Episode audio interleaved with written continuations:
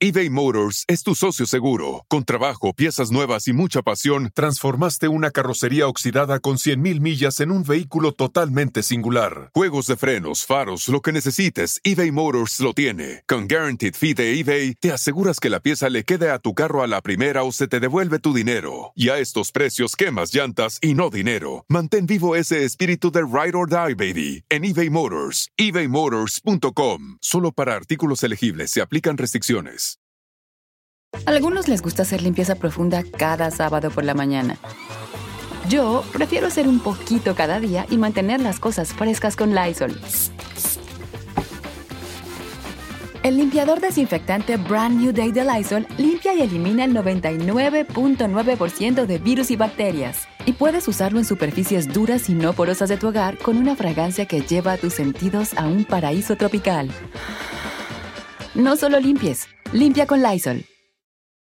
Martita, ¿cuál es el oso más grande que has hecho? Así, el ridículo más grande que has hecho. ¿Qué? ¿Cuál es el ridículo más grande que has hecho? El ridículo más grande que he hecho. Eh, he hecho varios, Jordi. Tengo tantos que podríamos dedicar todo un programa a eso. Pero bueno, uno de ellos quizás es que me traté de como ligar a un chavo. Ajá. Este, muy padre, la verdad, muy guapo y nunca me di cuenta y todo ese tiempo tuve un perigilazo en el diente. Mientras se lo querías ligar. Mientras me lo quería ligar, entonces, qué pena. qué horror. ¿Y quién te dijo el Sí. perejil? El chavo. ¡No! Sí. ¿Él? ¿Qué te Sí, dijo? Así sí, como de que tienes un... Él me dijo, como que me veía muchísimo la boca y la sonrisa y así, como que yo muy confiada de, ah, le encanta mi sonrisa. Y no, pues no manches, tenía, tenía un perejilazo. No juegues. Sí. Oye, ay, es que Sí, como... ¿tú? Pues he hecho muchos. He hecho muchísimos, igual que tú. Muchos, muchos, muchos, muchos. Creo que soy muy... Este... Muy despistado de repente. Pero así, así uno que me acuerde muy rápido. He contado varios aquí. Pero uno que me acuerde rápido es definitivamente el este...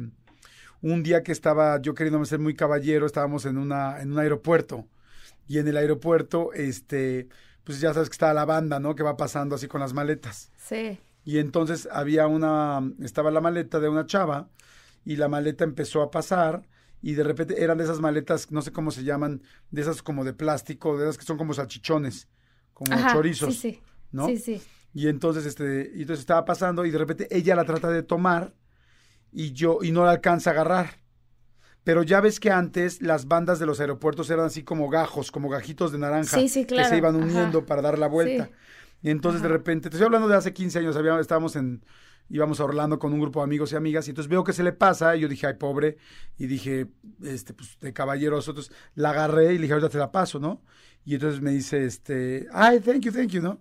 Entonces la agarro, y entonces veo que está muy pesada, entonces la agarro fuerte, y veo que está más pesada. Y No. dije, y dije, no, no, o sea, dije, pues de caballeroso aquí, o sea, no voy a quedar ahora como caballeroso y de bilucho. Y entonces dije, la agarré fuerte y no es que estuviera pesada, lo que pasa es que se había atorado con los gajitos de la banda. Entonces cuando avanza la banda, yo nada más la rompo así, No, Jordi. toda completa y entonces se, se riega toda su ropa en la banda y su ropa interior, sus calzones y todo dando No, vueltas qué de frente a todo el mundo. Y este, y entonces imagínate yo la pena, como que se la rompí, los calzones por todos lados, la gente tocada de la risa, y yo diciendo, no, bueno, pues valiente, valiente caballero que le rompió todo. No manches, Jordi, qué vergüenza. No, sí, también me pasó una Bueno, vez. pero qué caballeroso, qué caballeroso. También me pasó una vez que con una amiga mía muy fresa, antes, cuando tú estabas todavía muy chiquita, pero en los 80 se pusieron de moda unos jeans que se llamaban 501, los 501 de Levi's, todavía existen. Eran muy, muy de moda, así de botones en las, en las, en la bragueta, en el cierre, en lugar de cierre, tenían botones. Botones. Y estaban de modísima y salieron las faldas de niñas. Y las faldas eran un pedazo como de jean arriba, así en la cintura, en la cadera, y luego la falda. Y eran así Ok. lo más fresa, nice y caro del mundo, porque era cuando en México solamente se podía conseguir algo gringo por Fayuca. Y entonces una amiga mía que era fresísima, un día queríamos ir a algún lugar, yo era un güey evidentemente muy normal, y entonces te- queríamos ir, y entonces me decían, no, es que no me pueden llevar, y es que no, y es que eh, mi chofer no me lleva, no, no, no está aquí. Y le dije, ay, pues vamos. ¿Y en qué vamos a ir? Y yo, pues, ¿cómo en qué? Le digo, pues en camión. ay, ¿cómo crees? Nunca me he subido a un camión. Le digo, ay, no mames, no te va a pasar nada. O sea, le dije, vienes, le dije, vienes conmigo, por favor. Le digo, no te va a pasar nada. Además, tampoco era el México de ahorita, la verdad. Digo, sí te asaltaban, pero era más difícil. Y entonces, este, ya nos subimos a la calle y era así toda una calle recta. Le digo, son 20 minutos en el camión, no pasa nada. Ay, bueno, pues sí, órale, vamos. No, creas que se puso muy complicada. Y me dijo, bueno, en serio, me dice, pero no pasa nada. Yo, nada, si mis, papás se enteran, me matan. Le digo, güey, no te va a pasar nada, relájate, no te van a saltar, nada, relájate. Y ya, ¿no? Entonces vamos subiendo y yo también de caballeroso le digo, adelante, ¿no? O sea, para que pasara ya primero. Entonces va subiendo el camión, pues ya sabes cómo son los camiones. Digo, la gente que, que conoce México o que vive en México, es pues un camión normal, sube el camión de pasajeros, un Ruta 100, que así se llamaban antes, sube y yo no me doy cuenta, voy atrás y le piso un pedazo de la, de la falda. Y entonces como la falda estaba pegada al jean, al pedacito de jean que era así como la moda, entonces se descosa así completa, ella camina y así... No. Y se le va toda la falda completa, cierran las puertas del camión, nos vamos por División del Norte, que era la calle que, fui, que íbamos, y ella se queda prácticamente en calzones. En calzones todos, o sea, los... No, no, no. Los, y ella en calzones empezó a llorar, yo no sabía qué chingados quitarme para taparle los calzones, yo nunca le había visto los calzones, o sea, éramos chavitos, teníamos como 15 años, digo, además, nunca se los vi, fue la única vez que se los vi, pero... Ay, pobrecita. Ay, sí, o sea, he sido un caballero, este, ¿cómo se llama? Desafortunado. Desafortunado. no te sale, te sale el, del culo por la tirata, digo, el tiro por... El culo por la tirata. Ay, no, bueno, qué vergüenza. Creo que estamos igual, ¿no? No, qué barbaridad, qué barbaridad. Oye, ¿arrancamos? Arrancamos. Oye, hay que hacer, por, por, cierto, sería bueno hacer un episodio de puros osos de nosotros. Estaría bien, ¿no? Súper bien. Súper bien, uno de puros osos de nosotros. Ok, señores, pues arrancamos. Arrancamos.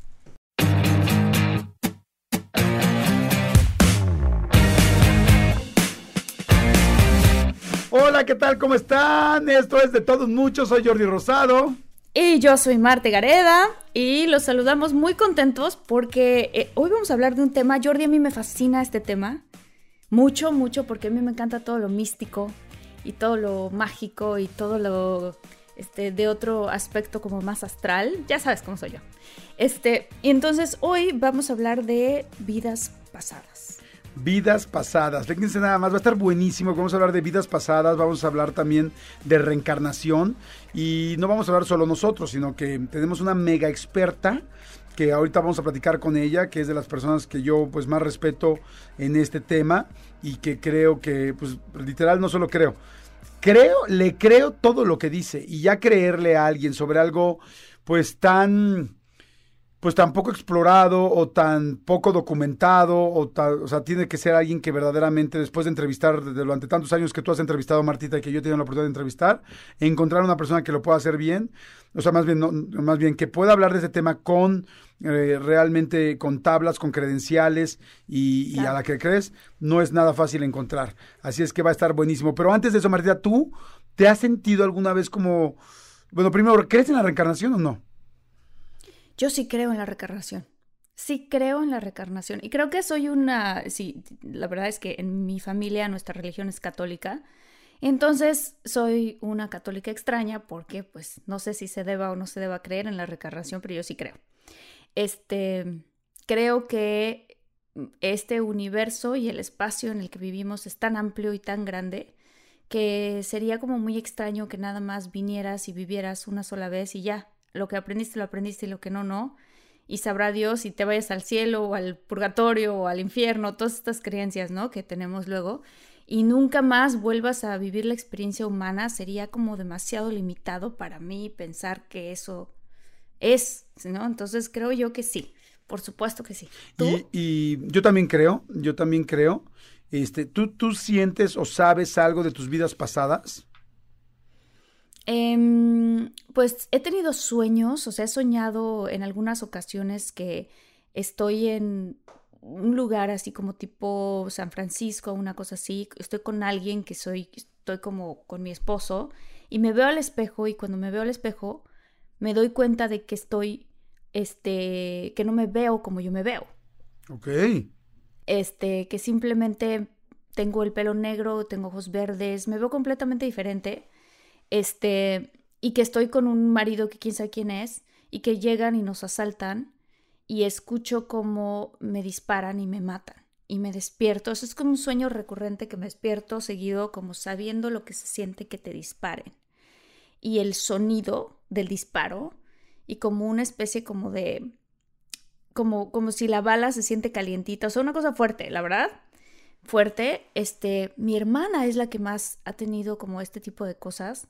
Ella tiene recuerdos súper vívidos desde que estaba chiquita de haber sido este, un judío en una guerra y que él saber que era judío, pero era un judío americano que estaba yendo a la Segunda Guerra Mundial de parte del ejército de Estados Unidos y ella estar en un tanque y saber exactamente bien cómo se llamaba cada quien dentro del tanque. Unas cosas así que yo digo, wow. qué impresión. Sí.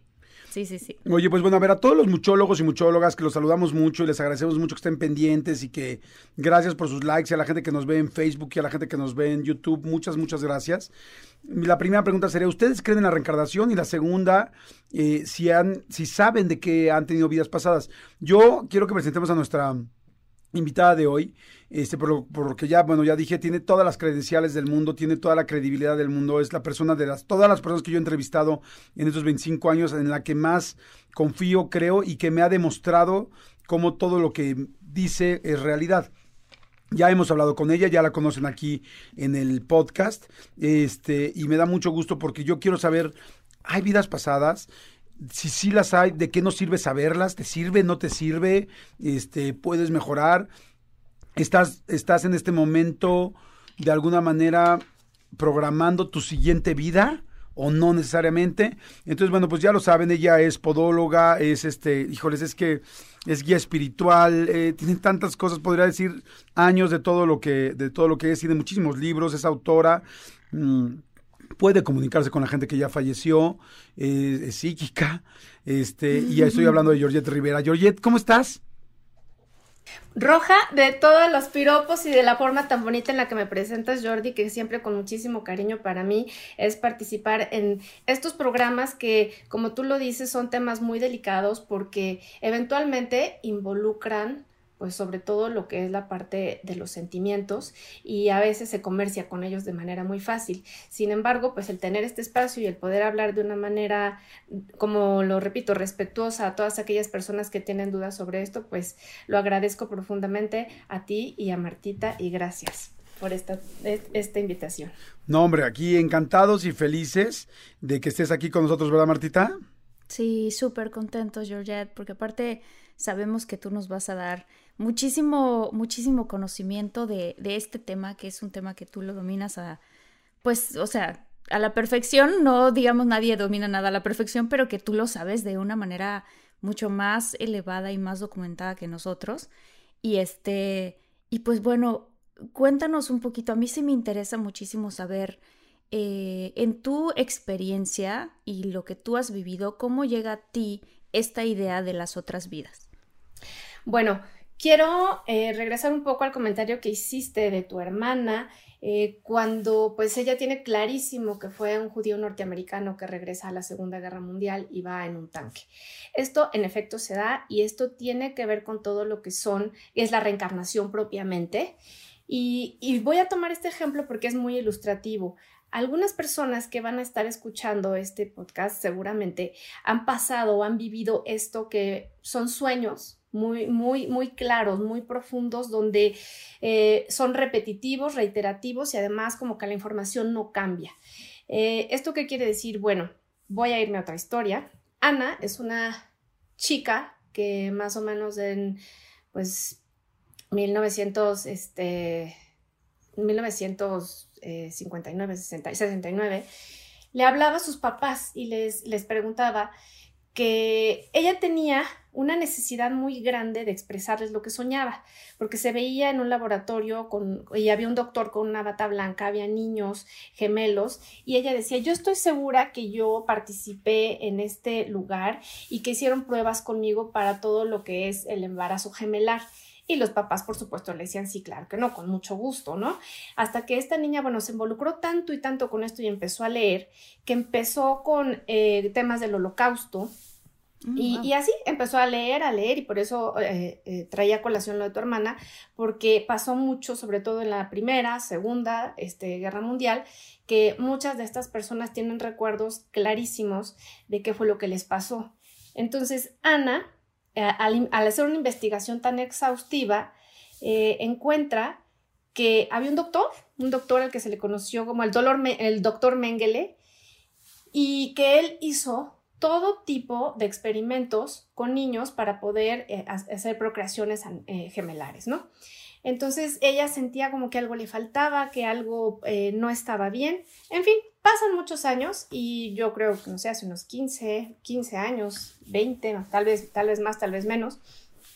Ana está en Nueva York y es invitada a una comida entonces, cuando llega al lugar, le abre un anciano y lo más curioso es que cuando le abre el anciano, pues ella cree reconocerlo y él le dice, oye, yo te conozco de algún lugar, sí, pero no sé de dónde. Entonces empiezan a platicar y resulta que tiene una conexión tan fuerte que, bueno, se ponen a, a, este, a discutir sobre varios temas, pues tal vez no era por la música, tal vez no era por este otro tema, hasta que en algún momento él empieza a hablar de que cuando era chiquito había sido eh, pues, llevado a un, a un, laboratorio por el doctor Mengele y que este doctor Mengele había hecho experimentos con él y con su hermana gemela, pero la hermana gemela murió. Murió en el año que empezaron estos experimentos y ahí fue en el año que volvió a nacer Ana. Entonces ella le dijo, no te preocupes, nada sale sobrando, al final yo soy tu hermana, tú eres mi hermano, pero él ya tenía 90 años y ella tenía más o menos unos 30 o 40 años, por decirlo así.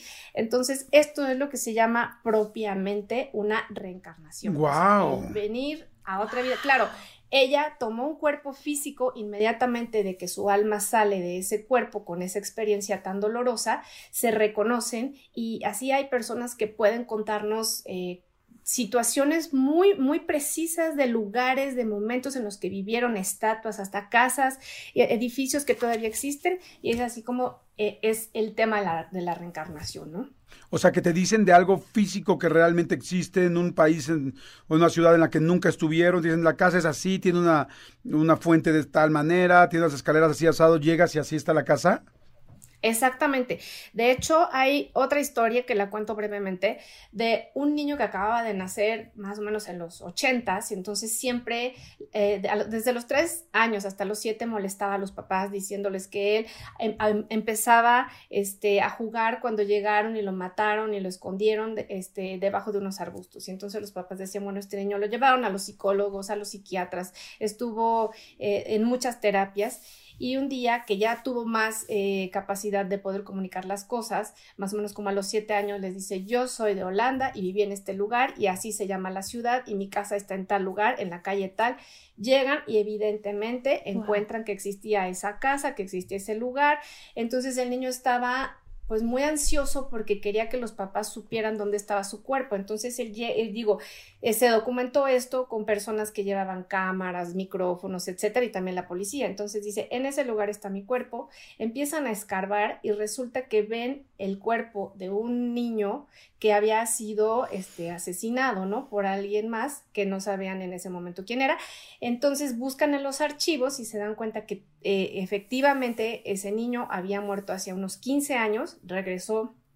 Oigan, si están buscando un nuevo celular, please, please, please no vayan a negar en la primera oferta que les pongan enfrente. ATT le da sus mejores ofertas a todos. Sí, a todos, ¿eh? A ti que hablas toda la noche con tu pareja. Eres de los míos. Y a ti que sigues haciendo swipe para encontrarla, a ti, que también tienes selfies con todas las celebridades y a ti, que tampoco te creen que grabaste un video de un marciano. ATT le da sus mejores ofertas en todos sus smartphones a clientes nuevos y existentes, porque conectar lo cambia todo. Las ofertas varían por dispositivo, sujeto a términos y restricciones. Visita att.com o una tienda para más detalles. eBay Motors es tu socio seguro. Con trabajo, piezas nuevas y mucha pasión, transformaste una carrocería oxidada con 100.000 millas en un vehículo totalmente singular. Juegos de frenos, faros, lo que necesites, eBay Motors lo tiene. Con Guaranteed Fee de eBay, te aseguras que la pieza le quede a tu carro a la primera o se te devuelve tu dinero. Y a estos precios, quemas llantas y no dinero. Mantén vivo ese espíritu de Ride or Die, baby, en eBay Motors. ebaymotors.com. Solo para artículos elegibles se aplican restricciones casi luego, luego, o sea, el, alma de ese niño regresó en otro cuerpo, en, otro, en, otro, este, en otra vasija, y pudieron meter a la cárcel incluso a la persona que había eh, cometido este, este eh, asesinato, ¿no? ¡Wow! Qué impresionante, creo que yo había escuchado esa historia. Sí, sí, salió en la televisión y todo, sí. Que sí, fue muy documentado. que el niño tenía, incluso él, en la vida en la que ahora está encarnado, tenía él una cicatriz en la, un, lunar, en la cabeza. Un lunar en la cabeza. Y que se supone que él decía que ahí le habían pegado con un hacha o con un palo y que cuando lo habían matado. Sí. Y cuando vieron el cuerpo, eh, eh, o sea, bueno, no el cuerpo porque ya era un esqueleto, el esqueleto tenía en el cráneo, justo machando su lunar, la cicatriz, este, ¿cómo se llama? La fractura del Exactamente. Así como lo dices, así justamente ese detalle es muy importante porque a través de eso se dan cuenta que sí, era, eh, no era una coincidencia, sino que concordaba completamente con todo lo que el niño venía contando. Además venía contándolo en holandés, ni siquiera venía contándolo en el idioma donde estaban en el país y en el lugar, ¿no? Pero sí fue, fue algo que, que fue muy sonado. Entonces, bueno, eso es propiamente la reencarnación. Qué impactante.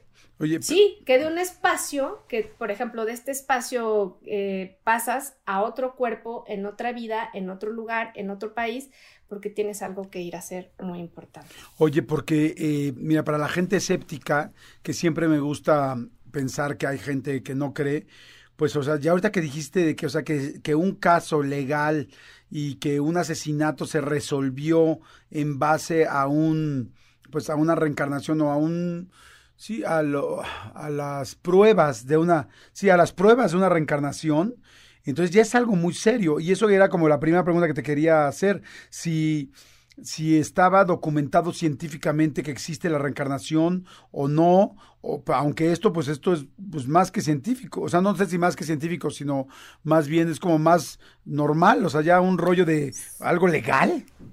Sí. Sí, de poder resolver literal un asesinato que había pasado a lo mejor hace unos 10 años y este niño nace, tal, eh, sí, creo que era en Europa del Este, entonces este niño pues nace, no sé, tal vez a unos mil o ochocientos kilómetros del lugar y esto fue lo que permitió que, ante la insistencia de él con sus padres de que lo llevaran y que fue tanto lo que eh, los llevó a ellos a hablarle a la prensa que efectivamente se, documentó de una manera este, muy precisa y se pudo llevar a la cárcel a esta persona. O sea, sí tuvo un, este, una consecuencia. Sí, claro, qué impresionante, porque además lo que yo sabía es que ya estando esta persona en la cárcel, el niño lo perdonó. O sea, sabiendo que él lo había matado en su otra vida, le dijo, yo te perdono. O sea, Qué fuerte. Hay un caso. Ah, pues sí, porque regresó. Pues por eso lo perdonamos. sí. pero a ver si lo hubiera perdonado, si no hubiera regresado. Jordi. Hay otro caso de un chavito que es súper sonado también, que empezó él a tener recuerdos de, de que él dibujaba unos, unas avionetas y unos aviones. Este, de Vietnam, ¿no? O sea, él dibujaba, dibujaba, dibujaba y decía, jugaba que era soldado y jugaba que, eh, que, estos aviones y así. Entonces los papás se les hacía muy chistoso porque de repente él mencionaba un lugar muy específico, muy seguido y él decía, es que en ese lugar es donde yo me morí. Y los papás son papás que no son religiosos, no creen en otras vidas, son más bien agnósticos. Este, Y el niño insistía, insistía y finalmente un día lo llevan a un museo, ah, porque le encantan los aviones, lo llevan al museo de, de los aviones de guerra de Estados Unidos y empieza a ver los aviones y encuentra este avión en específico y el niñito de cuatro años de edad se sabía todas las partes del avión. ¿Cómo o sea, nombres de cosas que pues ¿no? O sea, tú y yo no sabemos hélice, ¿no? Pero él sabía, propela no sé qué, con la no sé cuánto, o sea, se sabía todas las partes y los papás así de, ¿qué es esto? Y él decía, es que es mi avión, ese es mi avión, ese es el que yo volaba. Y entonces, él empieza a contar esta historia de que él, se, o sea, que iba volando y que hubo una explosión y que él cayó, ¿no? Y entonces el papá se le ocurre agarrar un mapa mundial de cuenta y empezar a revisar como, bueno, no mapa mundial, pero una enciclopedia, con una enciclopedia empezar a revisar a ver dónde está este lugar que tanto menciona mi hijo. Y entonces encontró que estaba en la costa, en un lugar, en Vietnam, ta, ta, ta, y entonces le enseñó una foto, había una foto en blanco y negro, al hijo y le dijo, es aquí, y dijo, papá, ahí es donde yo me morí. Pasa el tiempo y hacen una cosa este, que hacen aquí en Estados Unidos, que festejan a los veteranos de guerra. Y entonces llevan a estos veteranos a este, a este, a este evento y entonces dijeron, vamos a llevar a nuestro, a nuestro este, hijo, porque además él jugaba tipo con G.I. Joes y así, y tenía sus amiguitos de los G.I. Joes, tenían nombres específicos, ¿no? Haz de cuenta, este, Smithen y eh, no sé, cualquier otro. Y de repente, Kevin, no sé qué, así. Y de repente, cuando está, llegan al evento, unos señores grandes, viejitos, viejitos, el niño los ve sin, sin que nadie los hubiera presentado, de repente, Kevin, Smith, me reconocen, soy yo. Y los viejitos, ¿de quién es? ¿Qué? ¿De qué hablas? Soy su amigo. Yo soy su amigo. Nosotros éramos de la tropa tal, no sé qué. Y le empieza a contar al niño. Y los señores, mira, hasta se me pone la piel chinita también. cuando Georgette contó su historia. Los señores dijeron, no puede ser. ¿Cómo se sabe los nombres de todos nosotros? Y, de y entonces finalmente los papás dijeron, es que él dice que él recuerda. Y entonces él cuenta cómo se murió y los amigos dijeron, efectivamente así fue como murió nuestro amigo John. Entonces abrazaron al niñito y el niñito les dice, los he extrañado muchísimo. Me da mucho gusto verlos otra vez. Puf, o sea, impresionante. No juegues. Impresionante. Oye, Jordi, pues de alguna manera yo cada vez que te presento, pues tú también tuviste algo así, porque yo me acuerdo que tú me contaste y lo conté aquí en el mismo, en algún episodio de Todo un Mucho, a los muchólogos, que tú de chiquita decías, cuando veías en la tele el Tíbet o no sé dónde, decías, yo vivía ahí, yo vivía ahí, yo vivía ahí, hasta que finalmente mandaron una carta a los lamas y, y, tú escribiste una carta completamente en tibetano sin nunca haber estado ahí, ¿no? O sea, ¿esto tendría que ver con la reencarnación? Sí, justamente que estas cosas que en apariencia pueden ser necedades o situaciones que incluso cuando las presenta un niño pequeño tus padres pueden decir, ya estoy harta de, esta, de la imaginación de este niño o de esta niña, es efectivamente un recuerdo que puede ser de la vida eh, anterior o de muchas otras atrás, pero que fue algo que te marcó, simbólico y que tiene que ver con un momento en el que una de dos, o al momento de morir fue de una manera drástica, contundente y casi, casi como eh, sin oportunidad de despedirte de nadie, ¿no? Como cuando eh, lo que dice Martita, que explotó el avión, o bien cuando mueres en paz, mueres tranquilo y es la vida en la que se supone te acercas más a la manera y a la forma en la que alcanzaste la plenitud. Entonces sí, fue, fue justo esto lo que me sucedió, que recordaba el lugar, recordaba... Eh, pues no solamente la cuestión de tipo físico o ambiental, sino el idioma era como, como si lo estuviera solamente recordando y no se me hacía ajeno. Entonces, wow. sí, tenía como este tipo de sensación que, pues qué bonito vivir en México y me caen muy bien mis papás y los quiero mucho, más bien los amo, pero yo tengo otra familia y soy de otro lugar. No me generaba ningún tipo de apego el estar aquí o el estar en otro lugar, sino que reconocía que venía de otro, de otro lugar también.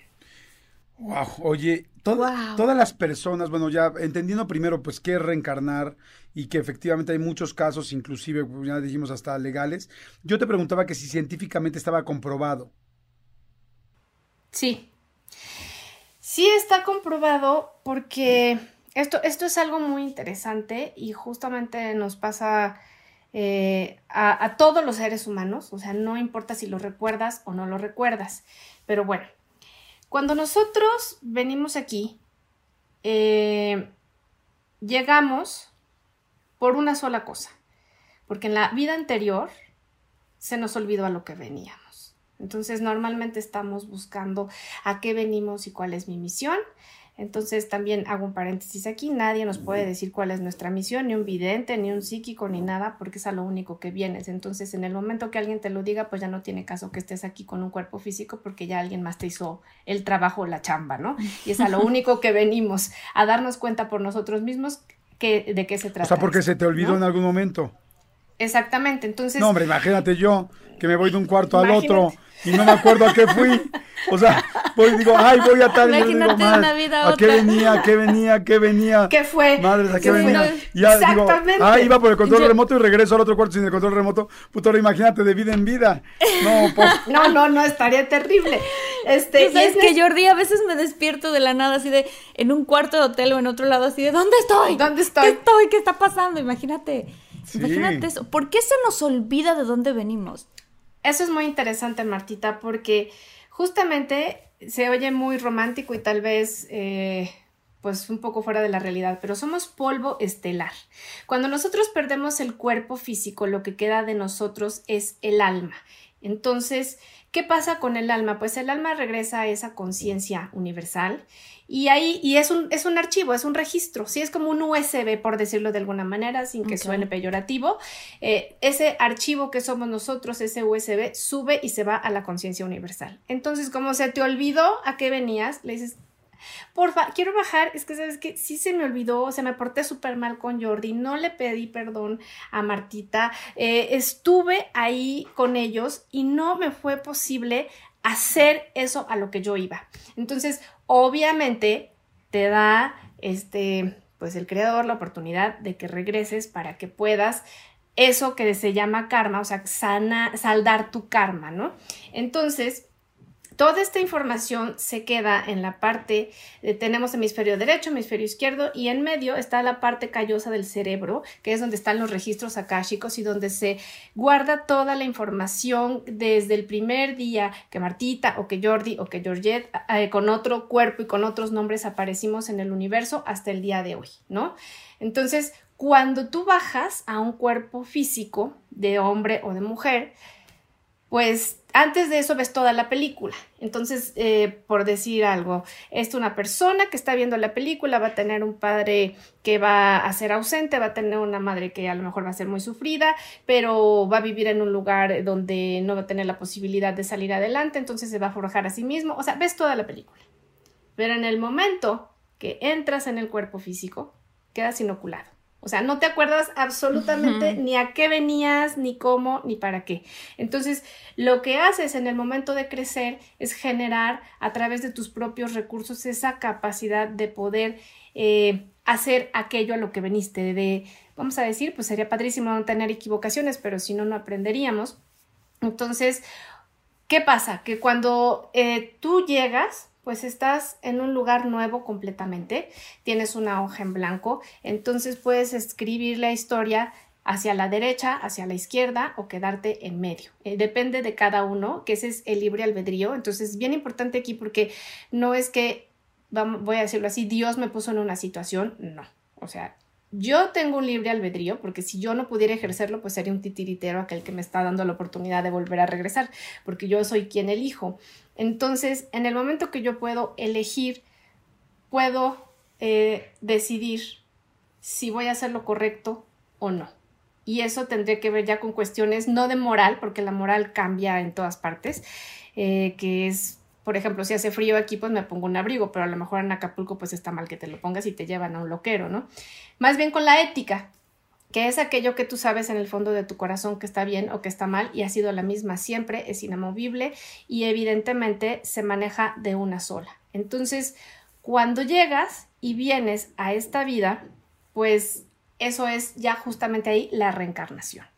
¿A qué vienes? A hacer una reparación sobre todas las vidas o sobre tu vida anterior, misma que no te fue posible en la anterior llevar hasta el, lugar al que tú tenías que, a tu meta, ¿no? O sea, llegar a tu meta de pedir perdón, de, de, aprender algo que tal vez te fue imposible. Entonces, de eso se trata completamente el poder regresar y es comprobable porque, pues hay personas que no son médicos y que estudian, no sé, pedagogía, alguna otra cosa, pero de pronto saben hacer un torniquete, de pronto eh, pueden atender un parto en una situación de gravedad. Es decir, toda la información de aquello que no estudiaste o en lo que no te preparaste o que no aprendiste en esta vida, que tienes sin haberla estudiado, la traes desde otras vidas contigo y solamente se abre o se manifiesta posiblemente a la edad en que eras más fértil en otra vida para hacerlo o en cualquier momento que tu, eh, que tu registro akáshico pueda liberar eso para tu propia este, ayuda a nivel físico, emocional, mental o espiritual. Oye, y una pregunta, por ejemplo, si ya, o sea, si alguien llega, o sea, si un alma llega a este mundo o a esta vida y resuelve a qué venía y ya no deja nada pendiente, ya no vuelve a regresar esa alma, Adiós. Ah, adiós, o sea, se va a otro plano diferente. Sí, porque eh, en ese momento descubre, no sé si les ha tocado que a lo mejor en esta etapa hay muchos niños, 17, 8 años, no digo que todos, que dicen yo ya no quiero regresar, porque como que de alguna manera les llega más rápido la información, también les pasa a muchos adultos que dicen no, yo ya no quiero regresar, ya no quiero volver a experimentar dolor físico, emocional, mental, etcétera. Entonces, eh, ellos deciden que en el momento que ya terminaron de aprender, que vinieron, que esto es bien importante porque aquí hay una balanza, ¿no? Y muchas personas a veces dicen, es que yo no entiendo por qué me va mal en la vida o por qué no tengo esto o por qué estoy bloqueado, ¿no? Yo creo que todo el mundo lo hemos escuchado o incluso nosotros mismos, que hay etapas en nuestra vida que se nos bloquea algo y esto tiene que ver directamente con que hay una balanza. No sabemos en esta vida, porque no lo recordamos, pero sí sabemos cuando entramos en ese cuerpo, si lo que venimos es a cobrar algún daño anterior o a pagar algún daño que yo le hice a un tercero. Entonces, sí es bien importante saber si yo vine a cobrar o vine a pagar un daño o, alguna otra cosa en este, en este cuerpo físico. Oye, Georgia, ¿y hay manera de saber ese tipo de cosas? O sea, yo tengo dos preguntas. Una es esa. Y la otra es si yo había escuchado que uno viaja como en grupo de almas. O sea, que tienes como tu familia y tus amigos. En realidad, por ejemplo, yo quizás fui la mamá de mi hermana en otra vida. Este, mi, mi exnovio fue mi esposa. O sea, como diferentes roles que jugamos todos. Entonces, este, bueno, pues esas son mis dos preguntas. Sí, hay unas muy, lo que me, me, preguntas es muy interesante porque, por ejemplo, cuando se habla de un karma colectivo, es decir, de personas, vamos a decir, de las Torres Gemelas, ¿sí? que murieron y que, eh, que, algunas venían a hacer ese viaje, especialmente llegaron un día antes y estaban ahí en las Torres Gemelas y, pasó este accidente terrible.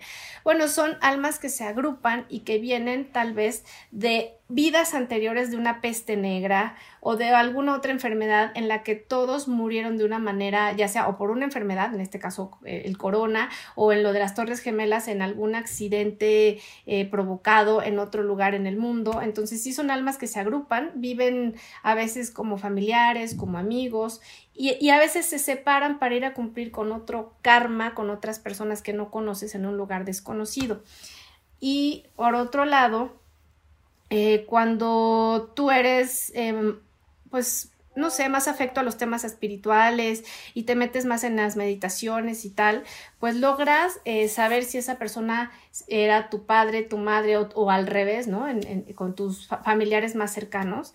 Y se da incluso esta manera eh, pues muy práctica en la que dices, es que mi, mi, hermana, la más grande, es la que se hace cargo de todo, ella es la que reserva los viajes, ella es la que va al súper, es decir, tiene una figura eh, de padre en, en, la familia, o sea, actúa como si fuera la energía masculina y la que se hace cargo, etcétera. Entonces, son temas que se van absorbiendo de vida a vida y a veces te toca ser el que obedece y a veces te toca ser el que da las órdenes, dependiendo de la circunstancia en la que se viva, ¿no? Oye, Georgette, y cuando alguien se cuando alguien se va, o sea, ya aprendió, o ya pagó, o ya le pagaron, y se va el alma, ¿a dónde se va? ¡Ay, Jordi! No, pues es que sí quiero saber, porque como yo ya me siento. Saber mi destino, como yo ya me siento libre de deudas, ya, no, es que yo ya pagué hasta mis tarjetas. quiero saber si llego a dónde llego a Tulum. Oye, eso está súper interesante, te voy a decir por qué. Eh, si ya terminaste, a veces puedes estar muy consciente que ya es tu momento y tu tiempo de irte, ¿sí? Sin embargo, si tú en esta vida eBay Motors es tu socio seguro. Con trabajo, piezas nuevas y mucha pasión, transformaste una carrocería oxidada con 100.000 millas en un vehículo totalmente singular. Juegos de frenos, faros, lo que necesites, eBay Motors lo tiene. Con Guaranteed Fee de eBay, te aseguras que la pieza le quede a tu carro a la primera o se te devuelve tu dinero. Y a estos precios, quemas llantas y no dinero. Mantén vivo ese espíritu de Ride or Die, baby, en eBay Motors. ebaymotors.com. Solo para artículos elegibles se aplican restricciones. Algunos les gusta hacer limpieza profunda cada sábado por la mañana. Yo prefiero hacer un poquito cada día y mantener las cosas frescas con Lysol. El limpiador desinfectante Brand New Day de Lysol limpia y elimina el 99.9% de virus y bacterias. Y puedes usarlo en superficies duras y no porosas de tu hogar con una fragancia que lleva a tus sentidos a un paraíso tropical. No solo limpies, limpia con Lysol. Eh, trabajaste por un mérito para ir no solamente a un plano superior, sino a planos superiores que no tienen nada que ver con lo que es el cielo, sino que hay, por ejemplo, saliendo, vamos a decir, de la atmósfera, pues siguen todo lo que son eh, los astros y después de los astros hay otros mundos, están los reinos cristalinos, están los mundos cercanos, están los lugares de las flores y hay otro hay otro lugar mucho más arriba de donde están los astros, que esa es la total plenitud. Entonces, aquí podríamos hablar de algo muy interesante, que cuando tú en un cuerpo físico trabajas por el mérito de llegar no solamente a salir de la influencia astral, que es la que marca mucho el karma de las personas, la que te enferma, la que te genera dolor, conflicto, etcétera, logras ir a un plano más elevado y, ¿Y qué es esto? Pues el lugar donde la sabiduría celestial se da y te, enseñan ahí en universidades celestes eh, cosas que no podemos aprender aquí abajo. Y evidentemente tienes un cuerpo físico para venir a aprender cosas que no se enseñan allá arriba. Entonces todo es a través de un mérito y de un trabajo que tú generas en, en tu vida, en el presente y también lo, lo que tú haces arriba te ayuda para poder eh, de alguna manera destapar esos registros que cuando tienes apuración o cuando tienes tribulaciones, inmediatamente se abren para ayudarte y traer información de otros planos en el mundo físico. Ok.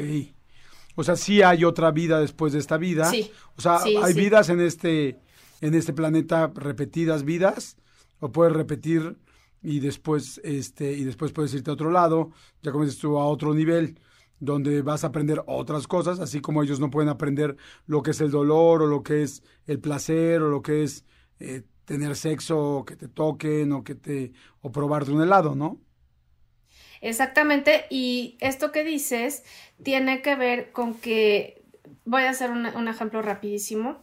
Vamos a pensar que hace 200 años era una, eh, tú eras una, un niño muy travieso y muy inquieto de nombre Joaquín. Entonces, pues en el momento que tú mueres, eh, esa, información de tu alma se va a la conciencia universal y vuelve a regresar bajo el nombre de Pedro y, así hasta Jordi. Entonces podemos tener cuatro, cinco, seis nombres. Entonces, ¿qué quiere decir?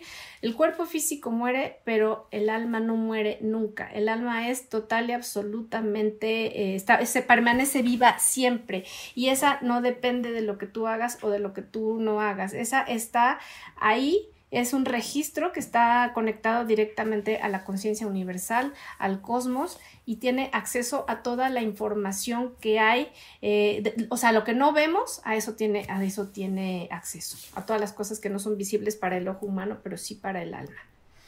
Wow. Estaba platicando, fíjate que estaba platicando este fin de semana con mi amiga Islin de estos temas, porque ya ves que a nosotras nos encantan todo este rollo. Y sí, son como más esotéricas, ¿no? Somos más esotéricas, sí, sí, sí. Y estamos hablando de eso y, decíamos que, bueno, eh, o sea, lo que nosotras hemos leído es que incluso justamente por la misión de vida que tú vas a tener, o el karma que tienes que pagar de una vida anterior, o la lección que tienes que aprender porque tu alma siempre está en expansión, incluso tú escoges a tus papás y dónde vas a nacer y tu cuerpo físico. ¿Es, es, es cierto esto? ¿Qué, ¿Qué, sabes tú de esto, Georgia? Es cierto porque tú, tú eres quien elige a través de, de qué padre o de qué madre vas a llegar. Y no sé, cuando estás vivo de pronto te quejas, ¿no? De tu papá o de tu mamá o de los hermanos. Sobre todo, yo, yo siempre digo que no vale quejarse cuando eres el último hermano, porque bien que sabías cómo eran todos y todavía sí quisiste venir. no se hagas, ¿no?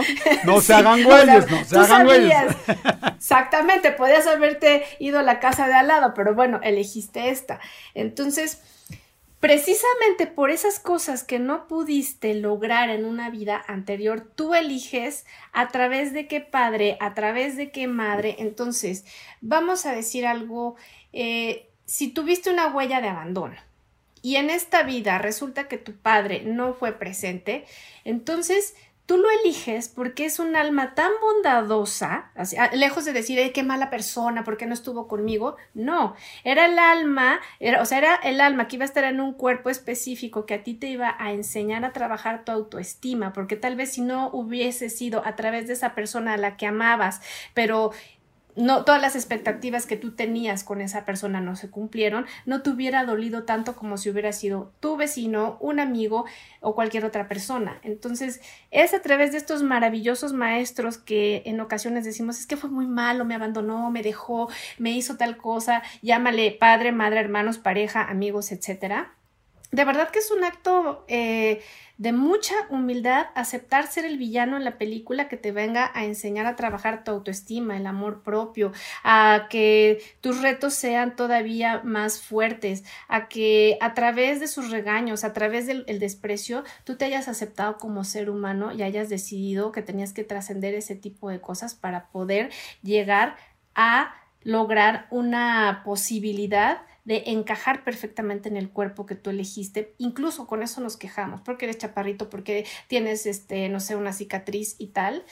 Todo eso es parte de un plan que tú elegiste y sabías en qué recipiente ibas a estar y a veces eso frente al espejo te recuerda que no es lo que quieres, pero es lo que necesitas para poder trabajar eh, la autodeterminación, eh, el autoestima y sobre todo muchas cosas de las que en ocasiones nos gana el cuerpo físico, pero en realidad, eh, y, que ese tiene muchos temas, ¿no? El cuerpo físico es muy caprichoso. Sin embargo, el alma, pues el alma no se enferma, ¿no? El cuerpo físico sí. Claro. Oye, fíjate que yo alguna vez, eh, algo que me hizo mucho sentido y que se los quiero compartir, este, alguna vez me pasó con una persona con la que tuve un problema y pues estaba muy enojado con este cuate, ¿no? Muy, muy enojado. Y, y de repente alguien me dijo, pues alguien que sabe mucho de, todos esos temas también, y me dijo, pues es que tienes que entender que esa persona, ese, ese ser humano, no te, no te quiso lastimar. O sea, de alguna manera la vida, la energía, tal, se enfocó a que él te hiciera eso para que tú puedas aprender a no dejarte o a valerte más o a darte más autoestima o tal. O sea, en realidad él, él, él, o sea, la persona que ves, Jorge, ese Jorge, fue solamente el vehículo para que tú aprendas, pero no es su culpa, o sea, él no te, no es nada más, ay, voy a quererle hacer algo, a chingarme a Jordi, no, o sea, en realidad es como, pues, lo, lo ocuparon, así como a ti, o sea, lo ocuparon como canal para que tú puedas aprender eso, ¿eso es cierto? Sí, es cierto, por eso es muy recomendable que no te enganches nunca y perdones a quien te haya hecho un daño, porque para empezar, en el momento que yo te daño, como somos uno, pues me lo hago a mí misma, porque no sé cuándo va a regresar eso a mí. Es, como un boomerang y, y, esto del boomerang es que justamente yo te hago daño hoy, pero no sé eso que te hice a ti, quién va a ser el maestro que me va a propinar eso a mí más adelante. Entonces, es muy importante tener como esta conciencia, lo que decíamos hace un rato, saber en el momento que pagas una deuda o que estás cobrando. Y eso no quiere decir, yo no quiero cobrarle nada a nadie. Bueno, pues si no quieres cobrarle nada a nadie, a lo mejor tampoco vas a poder seguir aprendiendo. Entonces, el karma, que es que es justamente esto que, que tú dices, es... Ya me dieron la oportunidad en otra vida de ser una persona muy agresiva, violenta y regresar a corregir. Y si vuelvo sobre lo mismo, pues entonces, ¿qué va a pasar? Que la verdad, como esto que me preguntabas hace un rato de si es comprobable o no, el karma literal es como las leyes de la física, o sea, de la electricidad, ¿sí? Es decir, si yo no reequilibro esta balanza, pues no va a pasar absolutamente nada y todo se va a quedar igual. ¿Por qué? Porque tú estás donde está tu mente y tus emociones. Entonces, justamente aunque hayas tenido otro cuerpo, si tienes en esos registros akáshicos todo ese bagaje en un cuerpo diferente, ahí estás otra vez. O sea, es la parte inmortal del alma. Entonces, en este archivo, que es la mente, en esta mente cósmica, es donde aprendemos el viaje que hizo nuestra alma de cuerpo en cuerpo. Entonces, eh, ¿qué es lo que pasa? Pues que la única forma en la que se, eh, se experimenta el karma es a través de la piel, a través de los músculos, a través de las articulaciones, porque el dolor viene, o sea, el, el karma es algo que viene con dolor y sucede cuando nuestra conciencia está estrecha, cuando no somos capaces de creer que pueda haber algo más allá. Entonces, pues sí es importante que veamos no solamente lo que le hacemos a otros, porque a veces tiene que ver con lo que nos hacemos a nosotros mismos. Muchas veces no es necesario que tú eh, permitas que abusen de ti. Cuando tú te saboteas, cuando tú no descansas, cuando tú haces cosas que sabes que le hacen daño a tu cuerpo, entonces después viene un cobro, ¿no? A nivel físico, pero que te vuelve a hacer que repares ese error y si, eres capaz de, repararlo, ¿no? Porque muchas personas no lo reparan y entonces, ¿qué pasa? Pues se quedan en el mundo de, los, este, de los efectos y no de las causas, ¿no? Hay algo que se me hace súper, súper padre esto que estamos hablando del karma, porque incluso, este, también sucede, y he notado yo que incluso está sucediendo cada vez más instantáneo. O sea que las cosas que uno dice o hace ahorita, Mucha gente dice, bueno, en mi otra vida, ¿no? Se me regresará y por eso ya se dan la libertad de hacer y decir y deshacer. Pero creo yo que se regresan también en esta misma vida. O sea, claro. E instantáneamente yo hice un experimento eh, con un amigo nos fuimos a, pero fue sin querer el experimento, la verdad. Este, llegamos a mi casa, nos fuimos a cenar y para cuando llegamos a mi casa, cuando llegamos a mi casa, eh, me di cuenta que no había papel de baño nos vamos a cenar, fíjate. Y entonces, este, digo, tenemos que ir a comprar papel de baño, pero terminamos de cenar muy tarde y ya habían cerrado la tienda. Y entonces él se metió y agarró papel de baño y yo pensé que había agarrado un cachito, o sea, un poquito, ya sabes, así en la mano, tantito y ya para llevarlo. Sí, la manita pachona. la manita pachona. Exacto, la manita pachona que va envolviendo poquito ahí el papel de baño. Y en vez de eso, en su chamarra se metió un rollo entero.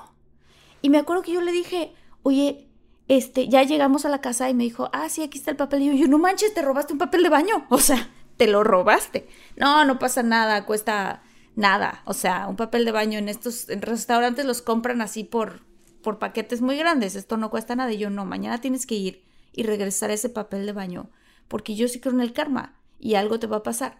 Y al otro día, en la mañana, salió a correr, regresó y se le perdió su cartera y su cartera que llevaba 200 dólares con todas sus tarjetas y todo el rollo y me dijo, no puede ser, el karma existe. Le dije, claro, tú te robaste una cosa que pon tú costará 2 dólares, pero es que la vida te lo regresa lo bueno que haces con creces y lo malo que haces con creces también. Le hubiera hablado, ¿sabes quién? A Adal. Y le hubiera, le hubiera pedido otro rollo. Ah, perdón, bueno. Oye, no, pero sí, este, sí, yo también creo que el karma, bueno, perdón, te, interrumpí, Georgette, porque es interesante escuchar qué opinas de eso. Sí. Mira, es, esto, Jordi, es súper importante porque finalmente el cuerpo está hecho de esencia astral. Entonces, Martita nos está diciendo que justamente las cosas están pasando muy rápido, que el karma no es como que te va a pasar en 20 años, en 30, no ya estamos vibrando en otro número de hertz. Ya no está la misma frecuencia vibratoria que estaba hace 20 o hace 30 años. Vamos muy rápido. Eso quiere decir que el karma es así instantáneo. Entonces, y pudo haber sido antes, o sea, se manifiesta de tal forma en la que no te estás ni siquiera dando cuenta. Entonces, ¿qué pasa?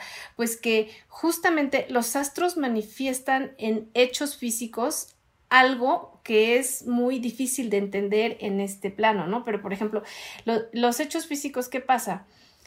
Pues que como nosotros estamos hechos para dar en el momento que somos egoístas o que nos robamos el papel o que simplemente de manera consciente yo te hago una maldad, eso se va a plasmar tan rápido en mi mundo físico, porque con la misma rapidez que yo te dañé a ti, con esa misma rapidez a través de la frecuencia vibratoria, eso va a regresar a mi vida. Entonces, justamente esto que te decía, como estamos eh, hechos de una esencia astral, pues estamos influidos literalmente por los astros y lo único que nos salva de no caer en todos estos temas astrales, pues es que meditemos y que elevemos nuestra conciencia y que, porque podemos decir que somos muy espirituales, pero simplemente por la espiritual ahí está y no se va a manifestar hasta que yo no sea capaz de poder meditar, de poder generar un mérito para que eso realmente me llegue a mi cuerpo físico y sea manifestado a nivel material en mi vida presente, consciente aquí y ahora.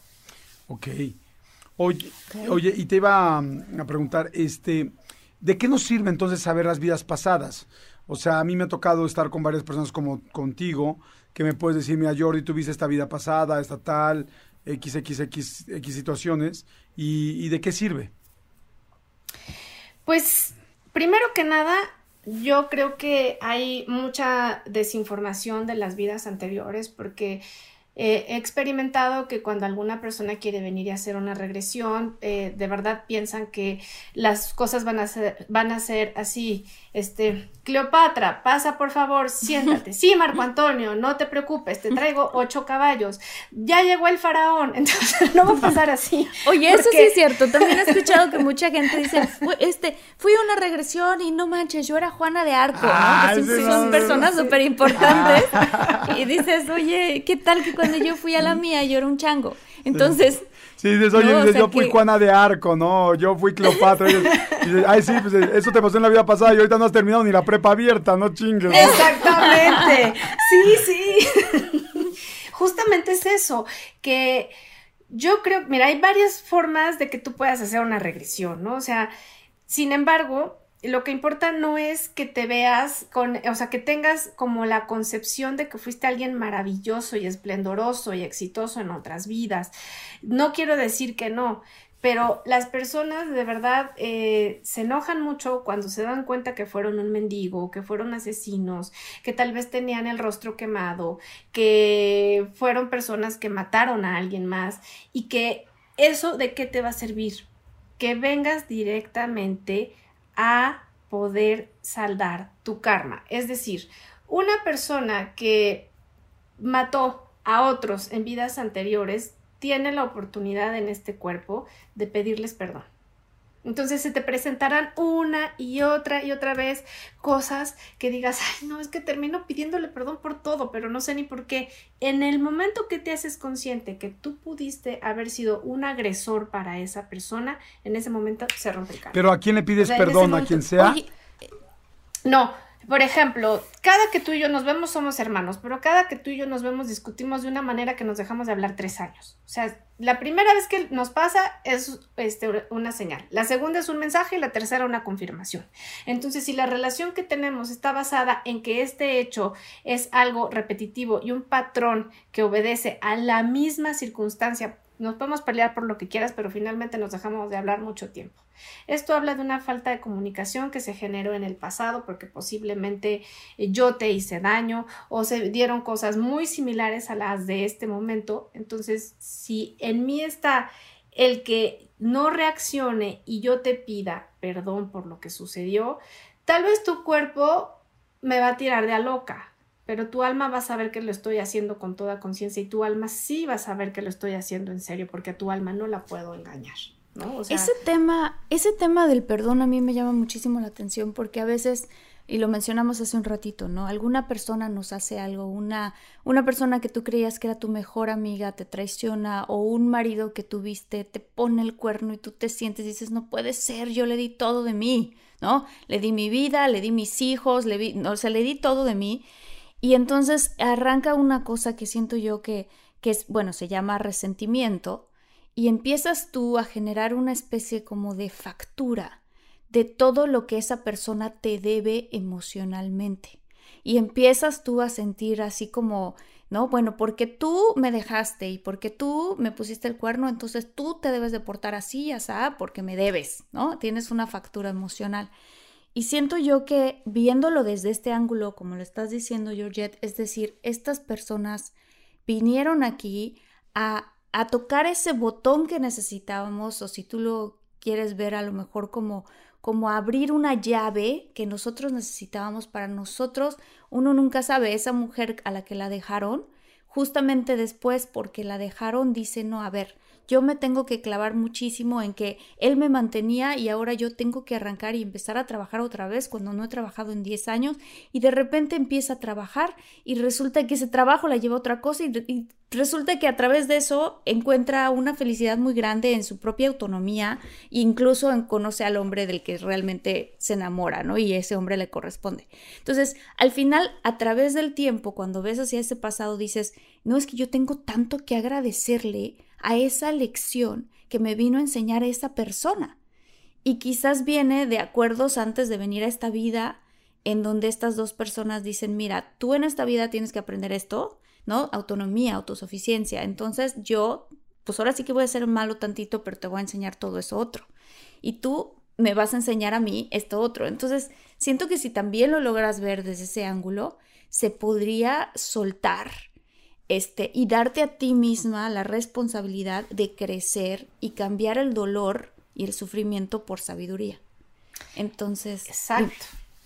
Exacto, porque, por ejemplo, nosotros vemos esta parte de, ¿no? del mundo eh, de la sabiduría, pues eh, ¿Te acuerdas que se dice que pues el hombre al principio tenía un cuerpo de luz? Y el cuerpo de luz no es precisamente que irradiaba como el sol, eh, realmente la luz es la sabiduría y es eso que viene a quitar la ignorancia que son las tinieblas o es todo lo negativo. Entonces, en el momento que tú aprendes con sabiduría a abrirte a todo lo que tú comentaste, ¿qué pasa? Quitas todos los bloqueos que existen en el plano mental, emocional, físico y espiritual. Y es ahí cuando se da un crecimiento y posiblemente es como cuando Buda se ilumina. Cuando Buda se ilumina no es que había un foco, ¿no? Muy grande encima de él, sino que realmente disolvió su ego y aprendió con sabiduría a entender a qué había venido y cómo había venido. Por eso tuvo una ascensión, porque en el momento en el que nosotros ya no dependemos de eBay Motors es tu socio seguro. Con trabajo, piezas nuevas y mucha pasión, transformaste una carrocería oxidada con 100.000 millas en un vehículo totalmente singular. Juegos de frenos, faros, lo que necesites, eBay Motors lo tiene. Con Guaranteed Fee de eBay, te aseguras que la pieza le quede a tu carro a la primera o se te devuelve tu dinero. Y a estos precios, quemas llantas y no dinero. Mantén vivo ese espíritu de Ride or Die, baby, en eBay Motors. ebaymotors.com. Solo para artículos elegibles se aplican restricciones. Algunos les gusta hacer limpieza profunda cada sábado por la mañana. Yo prefiero hacer un poquito cada día y mantener las cosas frescas con Lysol.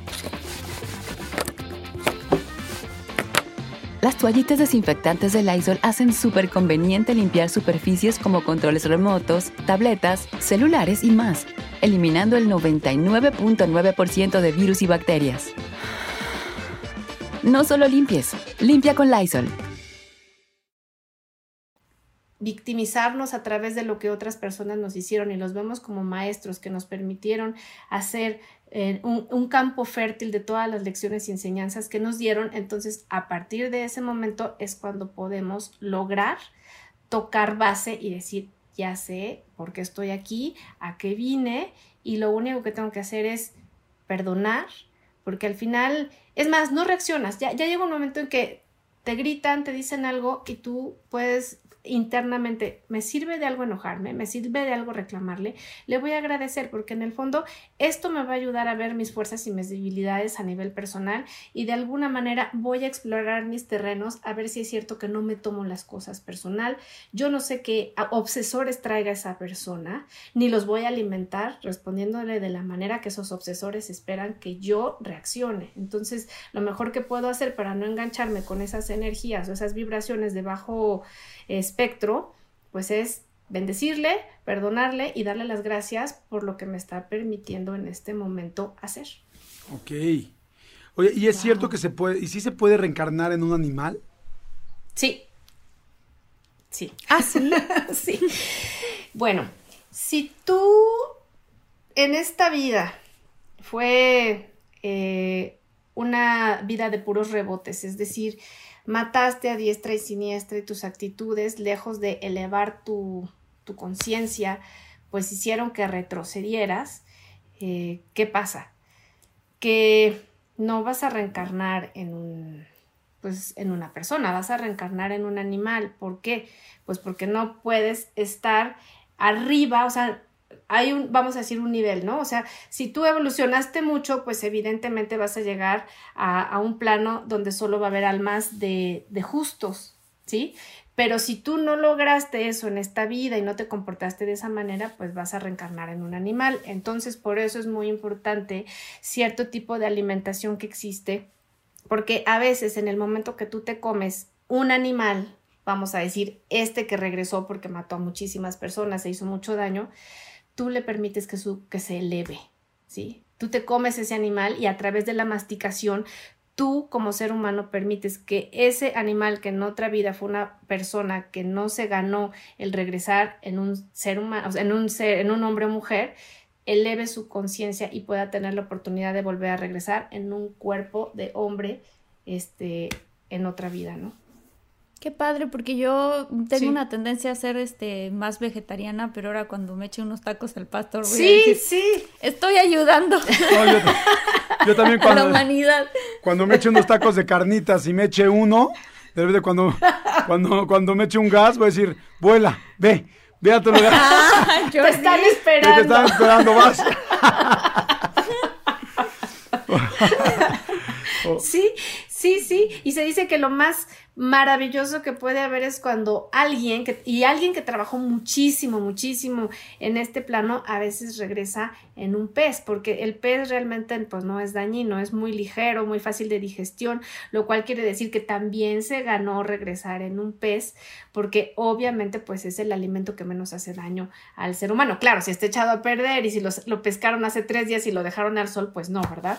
Pero cuando alguien regresa en un pez, quiere decir que se ganó los méritos suficientes para regresar de una manera así de rápida otra vez al plano superior.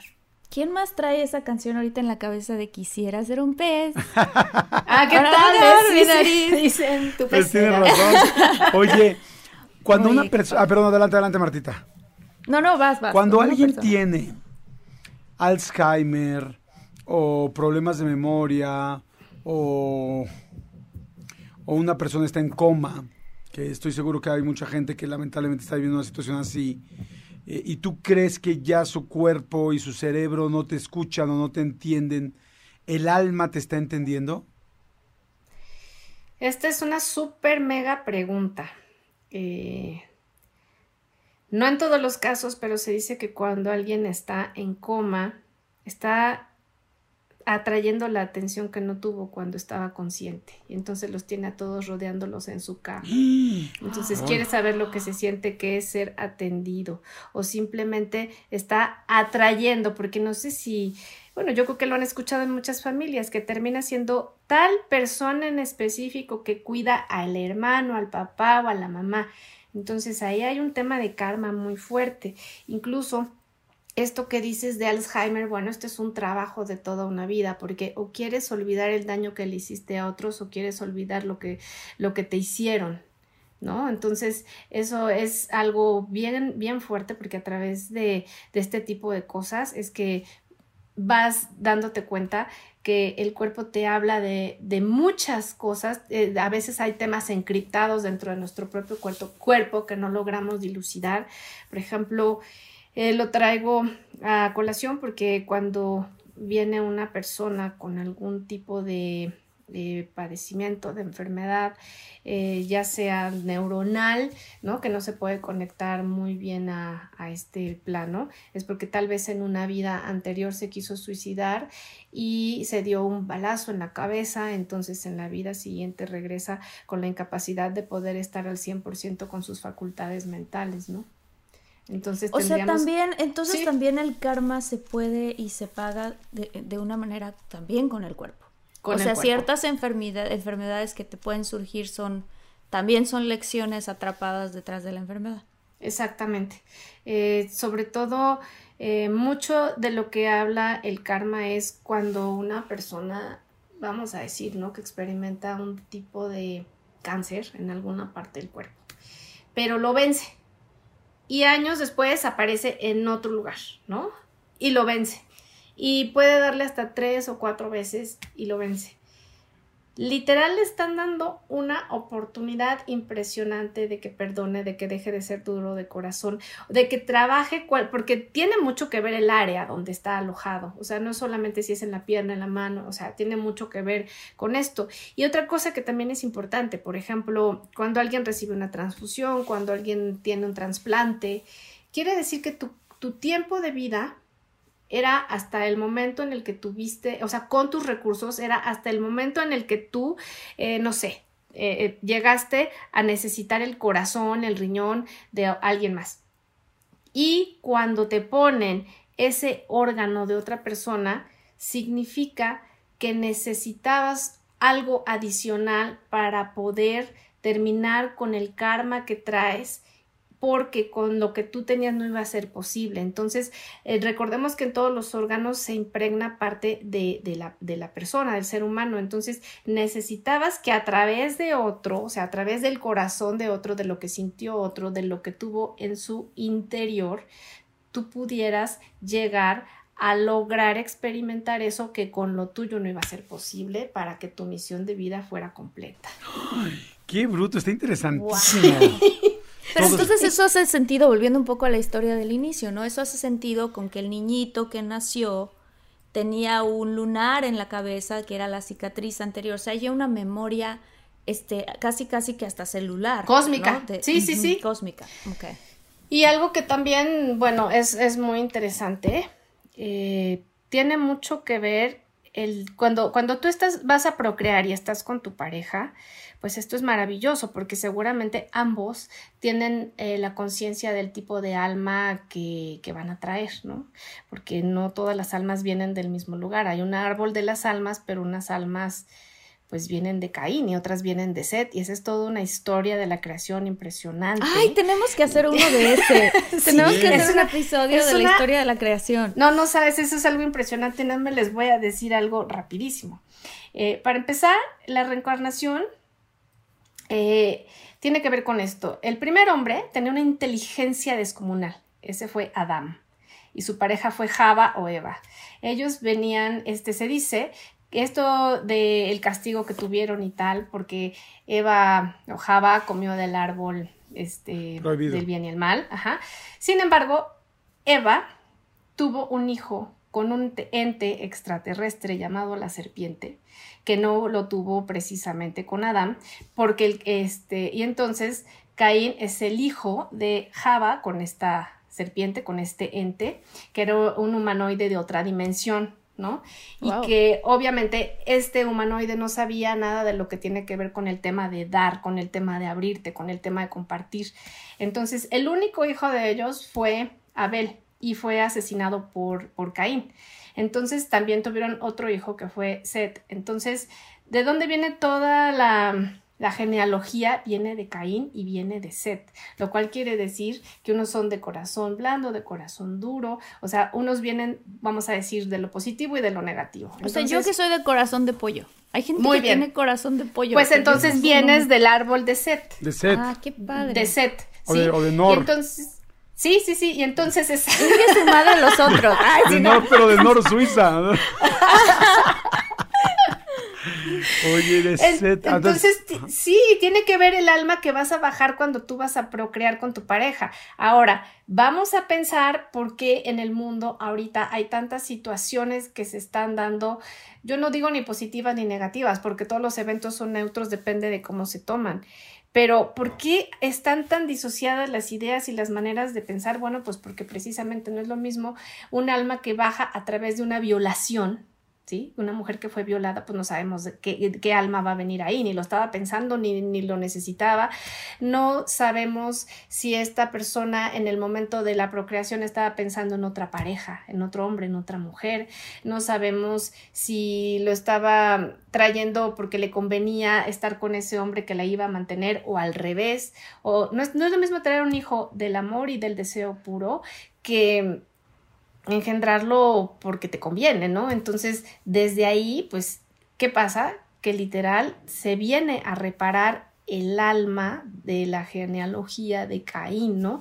Porque un alma pues no es destructible, o sea, solo puede cambiar eh, a positivo o a, negativo, o sea, o a bien o a mal, ¿no? O sea, no, pero no se destruye. Entonces, de ahí que pues es bien importante en el momento de que las personas quieren tener hijos, desde dónde las van a traer, desde el amor, desde el amor con condiciones, desde la manera en la que pues igual puedo estar aquí, luego veo qué hago, o simplemente pues se me salió el condón. Entonces son, son, son almas que vienen con, ya, con, con, vamos a decirlo de alguna manera, con estigmas y que obviamente pues no van a ser iguales, porque como tú dices, Martita, yo tengo el corazón de pollo, pero sí habrá alguien más en otra parte en el mundo que no se va a tentar el corazón para tener las cosas que, que necesita o que quiere y va a pasar encima de quien sea, este... Claro. Sin pensarlo, ¿no? Oye, última pregunta, Georgetita. Este, claro que sí. Eh, entonces, todo lo que, o sea, todas nuestras vidas pasadas son información y habilidades que tenemos. O sea, digamos que si yo fui este, un guerrero en la vida pasada, sé de eso, o si fui un pepenador, soy bueno para escoger hoy en día las cosas, o no necesariamente totalmente lo que dijiste al principio, Jordi. Efectivamente, vamos a decir, puede ser que fueras un pepenador y podrías no ser solamente un pepenador en, en términos este, de basura, sino un pepenador de ideas, de saber dónde van las cosas aquí y allá, de un lado del otro. O sea, son habilidades que tú ni siquiera sabes que estaban dentro de ti. Y mucho ojo porque hay cosas, eh, esto es bien interesante, que nosotros no sabemos que, por ejemplo, el día de hoy es estamos haciendo algo que tal vez en la vida anterior, a la misma hora y en el mismo espacio, con las mismas almas, estábamos haciendo. Es decir, estamos viviendo lo mismo que en la vida anterior. ¿Por qué? Porque hay como uno, hay universos paralelos, hay universos donde estamos felices, donde estamos contentos, donde estamos los tres platicando, en otros ustedes están tomando, este, tú estás comiéndote un helado, en otro Martí te está haciendo otra cosa. Entonces, todo esto se junta, pero lo único que nos puede permitir es que a través de este tipo de, de situaciones, ¿a qué tenemos que llegar a, una sola idea, a un solo pensamiento, porque en la manera en la que el alma más se educa, tiende menos a la pluralidad, porque es una sola y se conecta con lo único que hay arriba en el plano, pues en el plano de arriba, ¿no? Que es uno solo, no hay pluralidad ahí. ¡Wow! Hijo, pues la verdad, interesantísimo. Qué buen, qué buen, qué buen episodio del podcast, Martita. Este, Interesantísimo, Georgette. ¿Cuál es, ¿Dónde te puede contactar la gente? Este podcast hay muchólogos en todo el mundo, literal. Hay gente que nos escucha mucho en México, en Estados Unidos, fuertísimo en Centroamérica, pero igual en Europa, en diferentes lugares. ¿Cómo te pueden localizar? Porque, bueno, sé que ahora, pues, ahora con todo este mundo nuevo que estamos viendo digital, inclusive hay mucha gente que, que hace sesiones por Zoom. No sé si sea tu caso. Sí, sí, sí, las hago por Zoom porque pues sí, efectivamente sirve para acortar distancias y a lo que nos puede ayudar mucho la tecnología es precisamente a poder estar en todas partes, en diferentes horarios y sobre todo saber que pues esto es como eso de que hablábamos, ¿no? Estamos aquí los tres juntos y vamos a estar los tres juntos en un mes sin estar ya en, este momento presente y consciente que, que, es esta parte del tiempo que define nuestra existencia, pero en realidad eh, cuando esto lo vean otras personas, pues va a ser otro plano. Y sí me pueden encontrar en Instagram, eh, Georgette Podomancia con C y doble T en Georgette, o en Twitter, arroba Podomancia y Facebook, eh, Georgette Rivera. Georgette G-E-O-R-G-E-G-G, no, ¿sí G-G? No. G-E-G-E. O-R-G-E-T-E, Podomancia. Bueno, aquí en la bio están los datos. Aquí en la bio van a estar los datos. y, yo, y yo viendo, yo viendo cómo, ¿no? Y no me traje los lentes. No, pero sí, ahí me pueden encontrar con mucho gusto. Y pues bueno, ha sido un placer, padrísimo. Igual. Muchísimas gracias, Georgette. Qué padre, qué padre, qué padre. Siempre es hablar contigo y, y lo tenemos que repetir y tenemos que hacer otro más como de esto, ¿no? Del origen de la, de, de, la humanidad. De la creación, sí. Estaría súper interesante, digo, no sé. Sobre todo que se, se, acabarían, se acabarían las guerras y los problemas si realmente supiéramos eh, todo lo que pasó. literal, estamos viviendo un error que se pudo haber, este, bueno, no un error, lo digo en, sentido figurado, pero que pudo haber terminado eh, cuando se entregaron las tablas de la ley, ¿no? Por ejemplo. ¡Ay, qué interesante! ¡Qué cañón! Ok, pues es como un comercial lo que acaba de ocurrir. Este, pero bueno, muchísimas gracias y muchas gracias a todos los muchólogos y muchólogas. Este, por favor, síganos en nuestras redes arroba de todo guion bajo mucho. Este, si te gustó y estás viendo esto por YouTube, dale clic a suscribirte y a la campanita, que estamos subiendo contenido muy padre. Y, este, Y compártanlo, que lo compartan con alguien que crean que le puede funcionar sí. esto. Eh, hay mucha gente que le gusta mucho estos temas. Que hace rato dije esotéricos, pero no son esotéricos, son espirituales, ¿no, Georgette? Sí. espirituales, holísticos y de alguna manera, fíjate que ya está comprobado, que todo lo que hablamos ah, está comprobado ya por la física cuántica.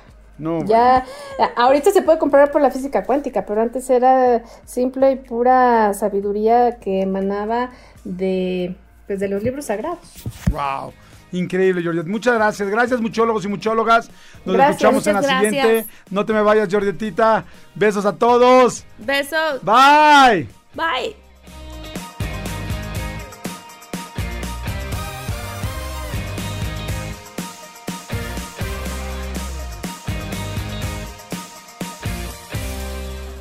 Emmy award winning John Mullaney presents Everybody's in LA, a special run of six live episodes created by and starring Mullaney that'll stream live on Netflix during the Netflix is a Joke Fest. The comically unconventional show will feature special guests where John Mullaney explores the city of Los Angeles during a week when every funny person is in it. Watch John Mullaney Presents Everybody's in LA, debuting May 3rd live at 7 p.m. Pacific Time, only on Netflix. Algunos les gusta hacer limpieza profunda cada sábado por la mañana. Yo prefiero hacer un poquito cada día y mantener las cosas frescas con Lysol. El limpiador de inodoros de Lysol ofrece una limpieza 2 en 1 al desinfectar el inodoro y el cepillo y eliminar el 99.9% de virus y bacterias. No solo limpies, limpia con Lysol.